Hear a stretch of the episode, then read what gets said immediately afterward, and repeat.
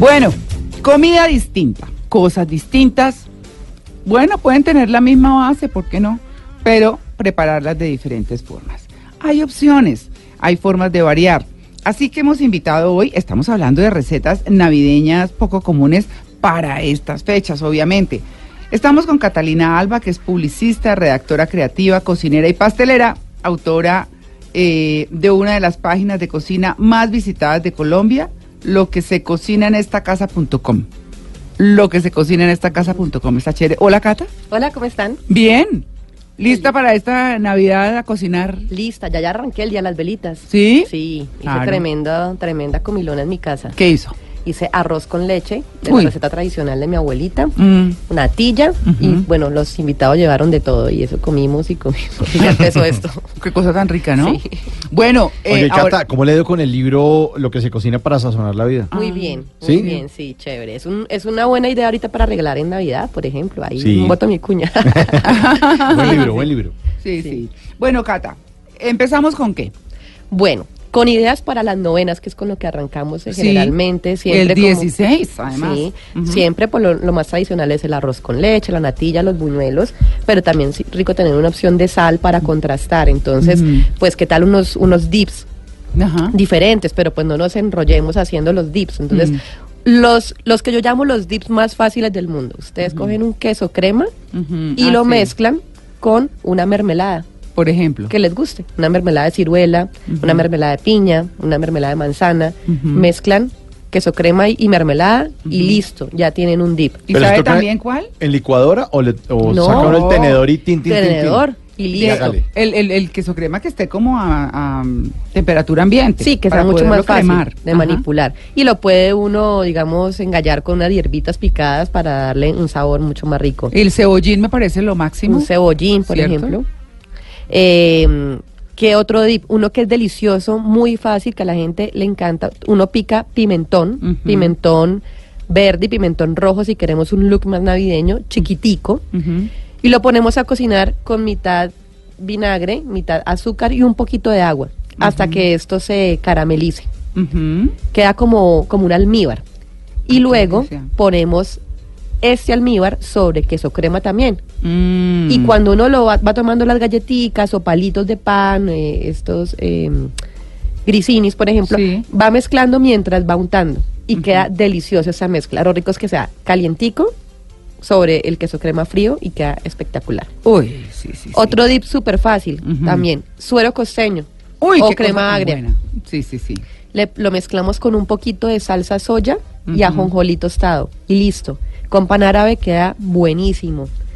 ¿Qué Mm. otro puede ser? Eh, hay uno, pues digamos que ese sí es el muy, muy, muy fácil. Es tomar eh, queso crema o una crema agria y lo mezclamos con un poco de, de, de esta crema para de cebolla en sobre, ese polvito, lo mezclamos y queda muy, muy bueno. Ah, Sí. vea usted. Ese es muy chévere. Ah, bueno. Ese puede ser una idea para las novenas. Y si queremos innovar con el tradicional arroz con leche. El arroz con leche se hace básicamente pues arroz. Yo lo hago mm, tradicional como lo hace mi abuela, ¿Cómo es? ¿Cómo es con medidas y todo? con medidas y todo. Bueno, Mm. a ver si me acuerdo exactamente. Bueno. Para dos tazas de arroz, yo pongo a remojar en cuatro tazas de agua. Sí. Y yo guardo el agua del remojo. Al otro día pongo en la olla este arroz con las tazas del remojo de- del agua, con astillas de canela y media cucharadita de sal. Ujú. Lo pongo a cocinar como si fuéramos a hacer un arroz y cuando ya se está secando yo empiezo a agregar la leche. Ah, Pero aquí la clave es mucha leche. Por dos tazas de arroz son cuatro litros de leche. Y le da- ¿Cuatro litros? Cuatro litros de leche. Para que quede así caldosito. Entonces empiezo agregándole medio litro y cuando y sin dejar de revolver, eso es como hacer un risotto, porque si no se nos pega. Sí. Y así revolviendo soltamos más el almidón del arroz y es lo que hace que quede cremoso. Que espesa. Exacto. Entonces empiezo a revolver, a revolver y cuando se va evaporando la leche, le sigo agregando de a medio litro de leche. Mm. Cuando ya llevamos más o menos dos litros de leche, voy a tomar un poquito de leche, o algunas personas usan un poquito de crema de leche, Mm. y lo voy a mezclar con dos yemas de huevo. Ah, para y que lo espese. Ajá. Mm. Eso le da un poquito de color y, espesa. Ujú. Y Pero no, un momentico, momentico. No, entonces, Entonces, se agrega a medio litro de leche y luego las yemas se echan ¿cómo? Saco, cojo un poco de leche, de la que todavía me falta, Ujú. fría, claro, para que no se nos cocinen los. Las los- el yemas, huevo, claro. para temperar, mezclo, lo agrego a la mezcla que se está cocinando y sigo revolviendo. Y ahí continúo hasta que terminemos los 4 litros de leche. La textura debe ser no tan tan espesa, debe quedar un poco líquida porque cuando la sirvamos, pues eso se va a solidificar un poco. Un truco de abuelas, si vamos a consumir el arroz de leche, digamos, en tres días o mucho, no le agreguemos las uvas pasas ahí mismo, Mm. porque va a, quedar, va, va a fermentar, un poco y, y va a quedar un sabor agrio. Entonces, le echamos las uvas pasas y se las vamos, las vamos a consumir. ¿Y qué, pa- y qué hace? ¿De azúcar? Ah, claro, perdón. Sí, al comienzo, al Mm. comienzo, para esa cantidad que te dije, son unas 10 cucharadas de azúcar. Yo a veces uso panela, me gusta mucho más el sabor. ¿Con panela? Y bueno, ya es un tema personal, prefiero usar cosas menos procesadas. Mm. Creo que hago trampa también porque algunas personas también le echan al final un poquito de leche condensada. Otras, Sí. sí, es eso, sí. Sí. Es- le- eh, o echan las tres leches. Una medida de leche normal, una medida de leche condensada y una medida de crema, Crema, de de leche. leche, sí. Hay muchas variaciones. Otras personas les ponen clavos de olor. Y al final lo servimos con canela espolvoreada. Sí. Pero bueno, esa es la receta tradicional. Pero ¿cómo hacer una cosa diferente? Entonces podemos mezclar, por ejemplo, eh, la leche con un poco de cocoa en polvo para hacer un arroz con leche achocolatado. Mm. O incluso podemos hacerlo saborizado. Podemos infusionar esta leche con un poco de hierbabuena, por ejemplo.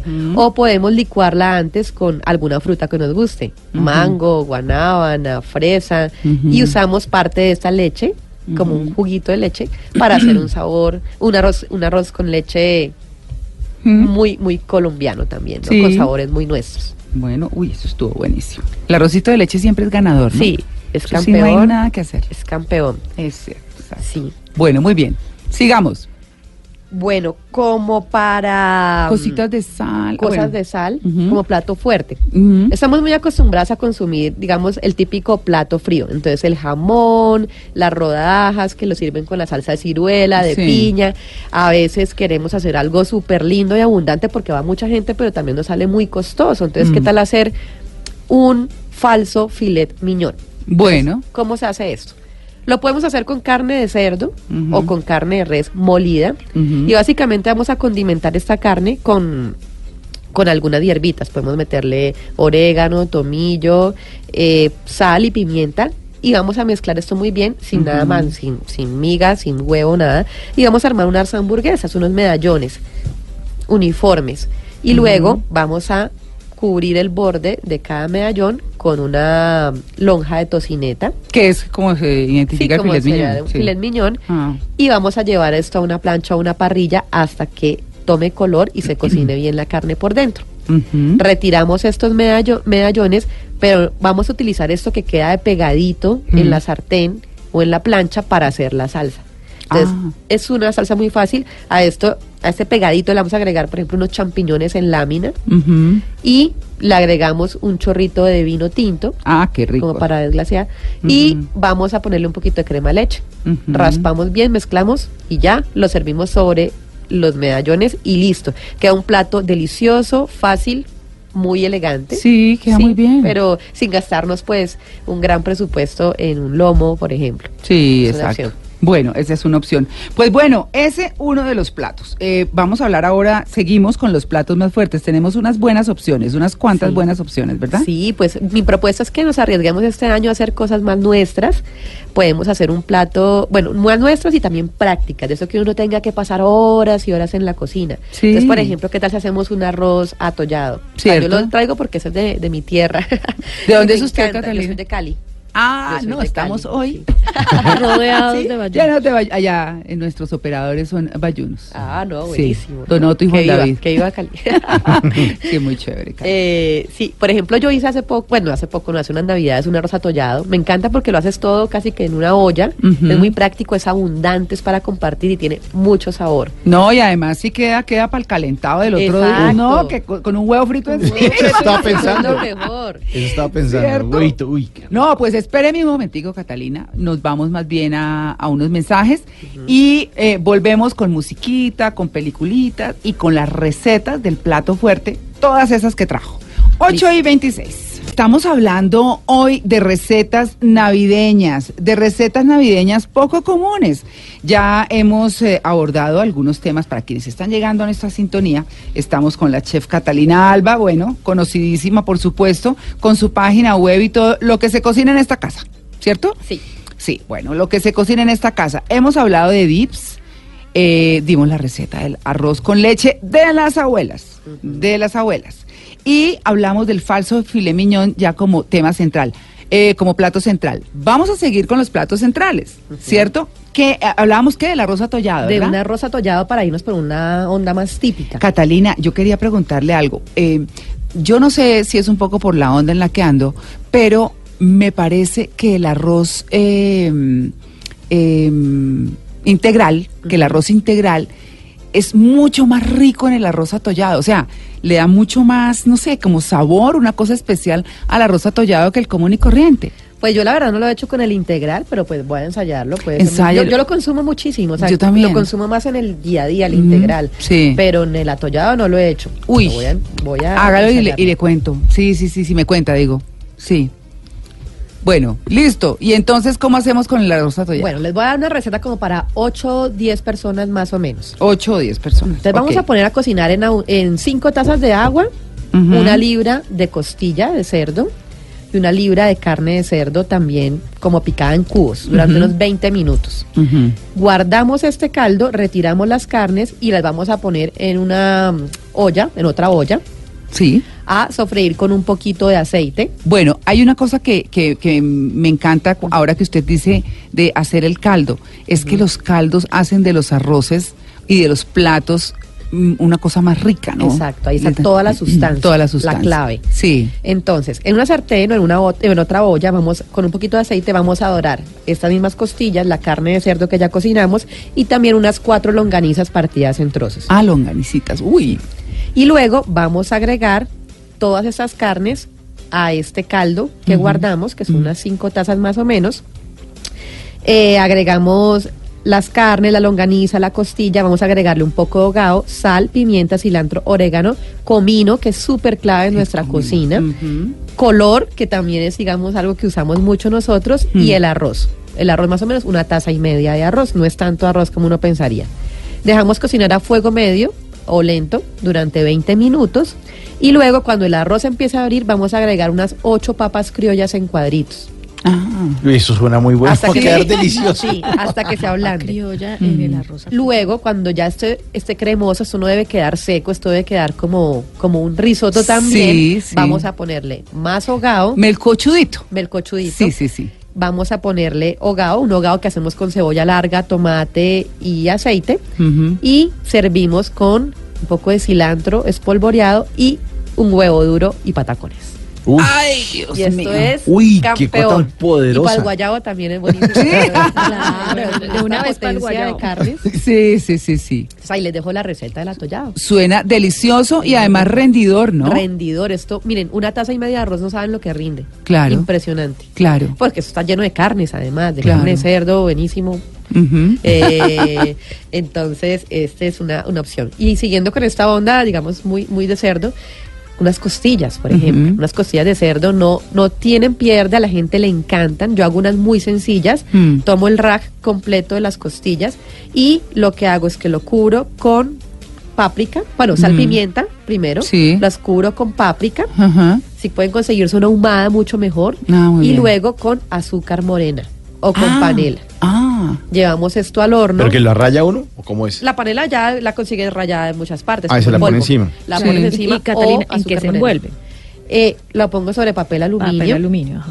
lo cubro y lo llevo al horno unos 20 minutos más o menos. Retiro el papel aluminio y voy a bañar esto con una salsa barbecue, la que queramos, de nuestra preferencia. Yo a la salsa barbecue, por ejemplo, si yo la compro hecha, un truquito es que yo le puedo poner un poco de jugo de guayaba o jugo de naranja y eso le da un sabor increíble. Ah, Entonces yo baño las costillas, que primero pongo por el lado al horno, por, el, por la carne por debajo, el hueso arriba. No. Pero ya después le doy la vuelta voltea. Claro. Por el lado B. por el lado E, le echo la barbecue Ajá. y ahí también tapo y dejo cocinar, ahí sí, una hora. Estamos hablando de más o menos a unos 180 grados centígrados, es Ujú. cocción lenta. Luego retiro el papel aluminio y dejo una media horita más como para que tome color y ustedes nos hagan esta maravilla de costillas. Uy, sí suenan además Sí. porque es que eh, hoy, hoy en día de un muy buen tiempo para acá esa mezcla de sal y dulce es Sí, muy rica, es muy así rica. como a, a la chocolatería llegó la sal. Sí. Y eso ha llegado a imprimirle sabor, los trocitos de sal en un chocolate amargo o así, eso es una cosa deliciosa, Sí. deliciosa. Bueno, listo, entonces ese es el arroz atollado. Eh, la- Y ese- Y las costillas. Eh, perdón, las costillas. Tenemos arroz atollado y costillas. ¿Con qué seguimos? Acompañamientos. Acompañamientos. Entonces, por ejemplo, estamos muy acostumbrados al puré de papa, Mm. al arroz. A la ensalada rusa. A la ensalada rusa. Entonces, pues hagamos la ensalada, pero diferente. Digamos Mm. con papa, pero hagámosla con una papa criolla. Entonces Ah. podemos cocinar la papa, la partimos en, en, en mitades ¿Cuadritos? o en Ah. cuadritos y mezclémosla con mayonesa, mostaza, unos pepinillos, cebolla morada, que podemos un, un truco a veces la gente dice es que es muy fuerte Sí, yo lo que hago es que pongo si pico la cebolla en, juli- en, en- en pluma o- y la dejo un poco en agua, Agua caliente. ¿Ah, No, fría? o con hielo también Ah. y de- luego la escurro y la agrego a las preparaciones a ¿Y las por qué ensaladas. fría? porque así como que se, se- como que se corta ese amargo fuerte que Mm. tiene la cebolla Ah, Y-. Eh, lo agrego entonces papa criolla o bueno si quieren usar pastusa eh, si quieren usar una papa que se desbarate, usen la pastusa. Mm, una sí. que tenga más formita. La sabanera. La sabanera. Sí. Entonces, papa, cebolla morada, pepinillos, mostaza, mayonesa, sal y pimienta, un chorrito de vinagre de limón y tiene una ensalada maravillosa. Muy rico. Diferente a la rusa tradicional. Tiene un sabor además rico, Sí. ¿no? Un acidito rico. Por ejemplo, el puré, hagámoslo de plátano, un plátano maduro. Entonces, ponemos a cocinar los plátanos, los, los machacamos y podemos gratinarlos con queso y bocadillo y esto queda como el plátano con bocadillo tradicional pero diferente o en porciones. ¿Porque es el plátano verde el que está diciendo que hagamos maduro? eso? No, con El plátano maduro. maduro. Ah, claro. Eso se empieza a parecer como a los aborrajados. Sí, no, bueno, aunque el aborrajado no lleva bocadillo. No lleva bocadillo, sí. Pero sí queda como el plátano que de asado, Sí, pero uy, podemos sí. servirlo en porciones, digamos Claro. armar unos montoncitos en una bandeja. Eh, le ponemos a cada montoncito un poquito de un queso que se derrita, un doble crema o un mozzarella, Ujú. un bocadillo y luego cogemos, lo llevamos al horno y luego podemos servir cada montoncito en el plato o, o ponerlos a bandeja y que cada uno coja su montón. Yo siempre he dicho que el plátano, tanto el habano como ese maduro, eso es de lo más agradecido que hay en la cocina, de lo que más aroma, sabor. No, a mí es que me encanta. Y me es fascina, me parece una hacer, cosa ¿no? deliciosa. Claro. Sí. Y presentarlo de una forma distinta es chévere. Sí, o podemos Claro. hacer un puré de yuca, por ejemplo, también, y le servimos con queso costeño rallado por Uy, encima y queda... ¿Y cómo es el puré de yuca? yuca, ¿Con, sí. con qué se ablanda? No, eh, en la yuca básicamente hay que hay que ponerlas a co- a- es- escoger una buena una buena yuca. Que no esté paluda, como dicen, que ¿no? no que es esté la dura. paluda. Sí. Eh, ahí el mejor amigo es el, el si no la compra en la plaza es decirle amigo Una yuquita que no esté paluda. Mm. Ellos hay una yuca que funciona muy bien para eso que es la que se ve como más rosadita. ¿Han visto Sí. que más café? Sí. La rosadita funciona mucho mejor y vamos a cocinarla en agua. Eh, algunas personas le dan un golpe de, de agua, digamos, mientras está en la cocción, está caliente el agua, le echan un chorro Fría. como de agua fría y Mm. siguen la cocción. Y luego podemos sacar, escurrir el agua, la, la convertimos puré Mm. y le agregamos, puede ser un poquito de, de una mezcla de jugo de limón con ajo, por ejemplo, y queda muy Uy, rico. el ajo le da un Y sal, sabor. Y ya. Eso. Listo. Pero eso no toca echarle olla express como tres horas. No, No. no. Pasa uno y suena. y uno ya va a estar. No, pues todavía se demora. Y uno haciendo ganas. Pero así Además. más, o sea, no él le pone como leche, no, no, nada No, eso. no. Bueno, sí, sí, muchos purés tú Sí, le echas sí. eso.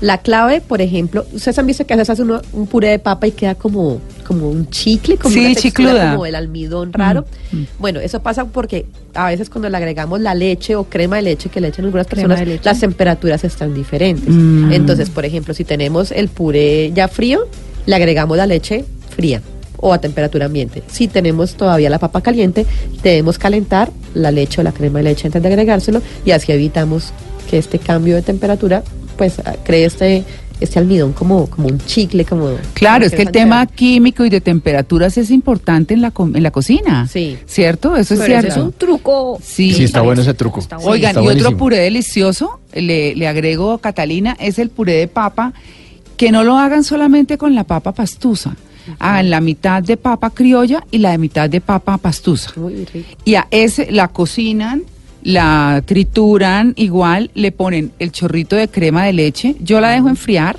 Sí. le pongo el chorrito de crema de leche y sí le pongo mantequilla derretida Ah, un poco, también, porque le da un sabor delicioso, salecita, yo- a mí yo soy muy de ajo.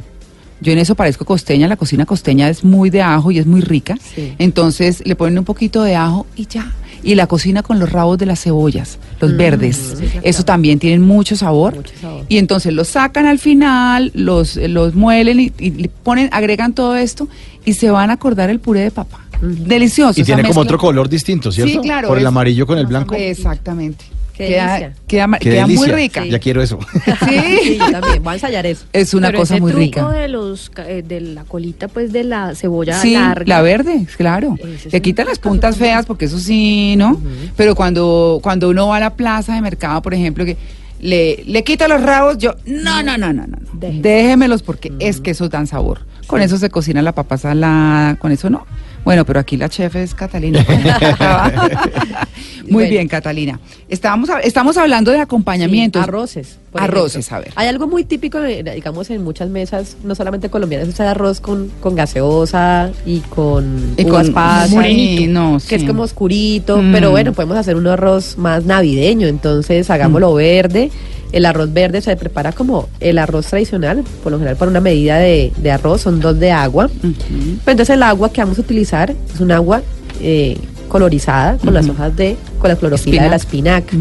O a veces se puede hacer con perejil o incluso con cilantro. Entonces vamos a poner a cocinar unas abundantes hojas de espinaca en agua y luego cuando ya esté el agua con color vamos a Licuar. y vamos a colar y esta agua la vamos a utilizar para la cocción del arroz. Podemos hacer lo mismo utilizando un poco de curry en polvo en el agua para cocinar el arroz y a este arroz que nos va a quedar amarillo lo mezclamos con unas almendras en láminas tostaditas con ajonjolí, unos trocitos de tocineta también dorados Uf. y ya tenemos No, un arroz buenísimo y Ese diferente. arroz delicia. está buenísimo. Sí, por ejemplo. Oiga, y tan fácil, además los arroces tan fáciles, por ejemplo el arroz con zanahoria, también Sí. igual. Y, y si uno le quisiera dejar las pinticas, le deja los pedacitos, ¿verdad? De los vegetales. Incluso podemos coger este arroz que les digo, la- el de curry, y hacer una ensalada. Lo dejamos enfriar, le ponemos pollo desmechado, le ponemos uvas pasas, le ponemos unas hojas de menta o de hierbabuena, le ponemos, ¿qué más? Un poquito de crema de leche, mezclamos y ya tenemos una ensalada fría diferente de arroz con pollo. ¿ve? Sí, para compartir. Bueno, eso está Esa perfecto. receta navideña me gustó. Sí, Claro, esos acompañamientos y todo. Pues bueno, Catalina, riquísimo. Una bebida rápido, algo que se le ocurra. Mm, ¿Qué puede ser? Un, un buen acompañamiento, un jugo de mandarina. Un jugo de mandarina, sí. O a mí me gusta mucho hacer como aguas saborizadas, ¿no? Uy, con jengibre, por sí, ejemplo. con jengibre, me encanta la hierbabuena. mm, Podemos meterle, ya que se consiguen tanto aquí en Colombia, los arándanos. Uy, sí. Incluso, pues para que tenga un toque bien, bien festivo, ¿no? Mm. Arándanos con fresas, hierbabuena, alguna soda o alguna tónica y ya tenemos una bebida diferente para la Hay mesa. un restaurante en Bogotá que, que tiene una bebida así que se llaman gasatas, que es en soda, con fruticas así, una- eh, digamos como el saborcito Sí. de hierbitas y cositas, no, no la fruta total, no, no, no, licuada, se llama gasata. Es una delicia, es una delicia. Sí, ¿Y qué le bueno. pone? ¿Limón o qué? ¿O ma- ma- Sí, ¿Limón, pone- eh, hay de frutos rojos, Ah. hay de frutos amarillos y hay de frutos verdes. Y entonces usted escoge. Y el de amarillos es maracuyá y bueno, los verdes son manzana y manzana verde y bueno, así. Esas opciones son chéveres cuando uno no puede tomar trago porque está manejando. Sí. Entonces toma una cosa que te sea soda y le mete algo de, de frutas y queda Claro. delicioso. O cuando Exacto. está en Guayabao también. Por ejemplo, Sí. puede ser. No, pues muy interesante, Catalina. Yo creo, yo creo que el programa de hoy ha sido muy útil porque pues todo el mundo está siempre pensando, ay, ¿y este año qué? No, pues será lo mismo. No, lo mismo no. Hagan la cosa de otra manera, Sí, ¿cierto? Los mismos ingredientes pero preparados de otra forma. Exacto. Exacto. Entonces, un poco de creatividad y no se hace tan, tan tan monótono, siempre lo mismo. Claro, las tradiciones son chéveres. Sí. Sí, son chéveres, pero es que siempre lo mismo, como que uno dice, otra vez van a hacer la ensalada rusa ya nomás. Miren, para que ustedes estén eh, pendientes, entonces, más adelante en nuestra página web www.bluradio.com van a encontrar dips, que es lo que Catalina nos ha enseñado hoy, dips, eh, el arroz con leche, la que es la receta, eh, el falso filé miñón y otros platos centrales importantes, como el arroz atollado, por ejemplo, también, y eh, algunos acompañantes ricos, clases de arroces y demás, para que ustedes aprendan y de, y de, y de purés, purés de yuca, purés de papas, bueno, en fin, para que cambien y varíen en esta Navidad. Catalina, no se vaya porque les tengo quiz. Ay, no, pero no. Sí. No, ¿De postre? Todos de postre. No. Postre tan postre. amargo ese, no, no. No estoy de acuerdo. Claro, no, bueno, vamos a hacer. Hola, Simón anda por ahí. Estoy listo, Ah. estoy listo, listo para el quiz. Oiga, ¿qué, qué fue lo que más le gustó de todo lo que dijo Catalina? Ahora dice que todo. María Clara, ¿Mm? yo creo que todo. ¿Sí? Yo creo que más bien voy como por un bicarbonato. como todo eso. Bueno, muy bien. Le voy a hacer la primera pregunta. ¿Cuál es la receta A ver. navideña de la tradición en Dominica? Entonces, bolo rey, sopa de tripas, Mm. arroz con gandules. Eh, por eso decía que arroz con gandules. Bueno, muy bien. Se ganó su burro.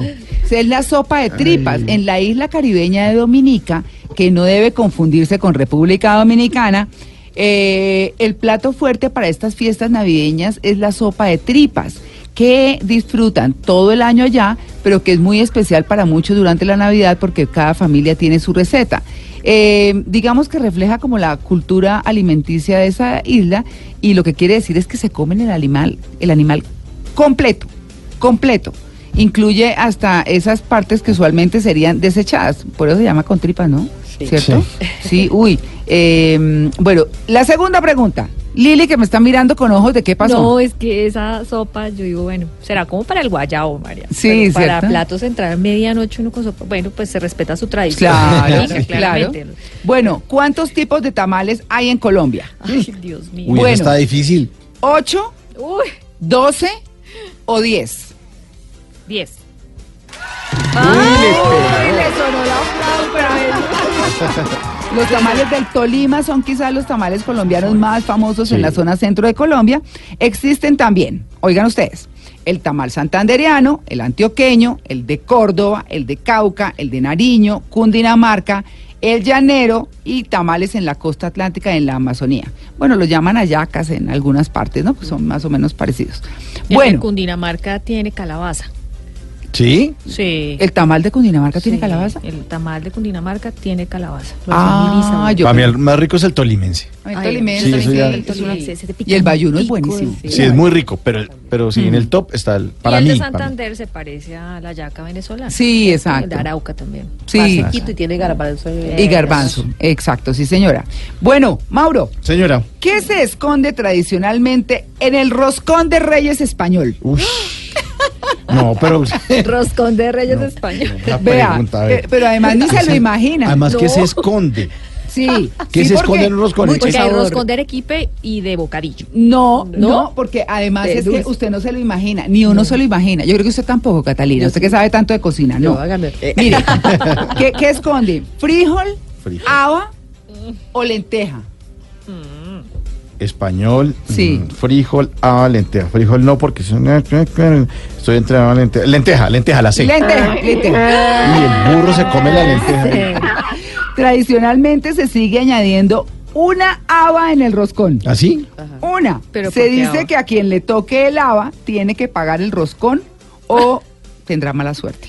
Ah, Ay, no, yo no quiero Ah, es una cosa de tradición chévere. Ay. Sí. ¿A quién le salió el haba? bueno, muy bien. Catalina, muchas gracias de No, nuevo. ustedes, qué rico estar acá otra vez. No, qué delicia esas recetas que nos compartió. Las pueden encontrar en nuestra página web. 8 y 58. Ya regresamos. Estamos en Blue Jeans de Blue Radio.